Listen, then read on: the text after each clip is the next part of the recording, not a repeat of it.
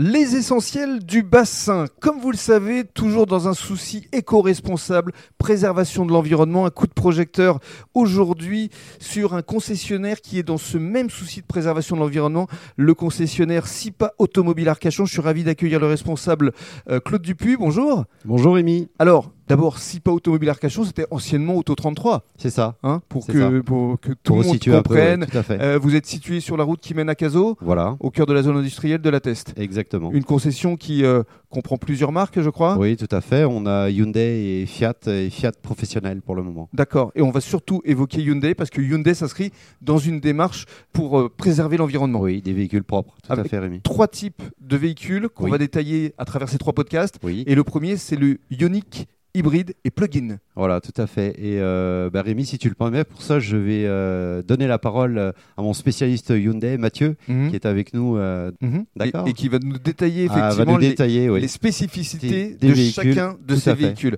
Alors euh, Mathieu, bonjour. Bonjour. On va évoquer effectivement ce premier véhicule, Ioniq hybride et plug-in. Déjà, c'est un nom un peu barbare, plug-in.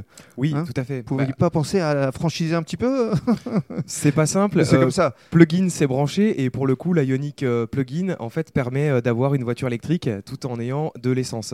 Donc ça permet de jongler entre euh, une voiture essence et une voiture électrique. D'accord. Alors pour qu'on comprenne bien, on acquiert euh, ce véhicule et donc il peut se recharger En roulant, en roulant. tout à fait. Et là, il y a une spécificité de, de conduite, c'est-à-dire qu'il faut vraiment euh, décélérer calmement, accélérer calmement pour qu'effectivement ça se recharge euh, le plus Oui, rapidement en fait, possible. sur toutes les décélérations, automatiquement la voiture en fait va se recharger. Donc on va recharger le moteur électrique puisqu'on a un moteur essence thermique et un moteur électrique. On va avoir en fait deux possibilités, soit de recharger le moteur électrique en roulant et en décélérant, Mhm. ou alors de le recharger aussi sur une borne publique ou des D'accord. bornes privées, bornes de recharge rapide Avec- euh, sur l'autoroute. Une simple prise électrique euh, qui Tout à fait. suffit. Oui. On peut recharger aujourd'hui une voiture électrique ou plug-in hybride euh, avec euh, une recharge euh, classique maison comme un téléphone portable. Carrément. Le Tout à téléphone fait. portable, ça marche aussi. Exactement. L'autonomie, elle- combien Alors sur une plug-in, on est entre 60 et 70 km d'autonomie en 100% électrique. Et après, on va passer en thermique, donc c'est l'essence qui va prendre le relais. Très bien.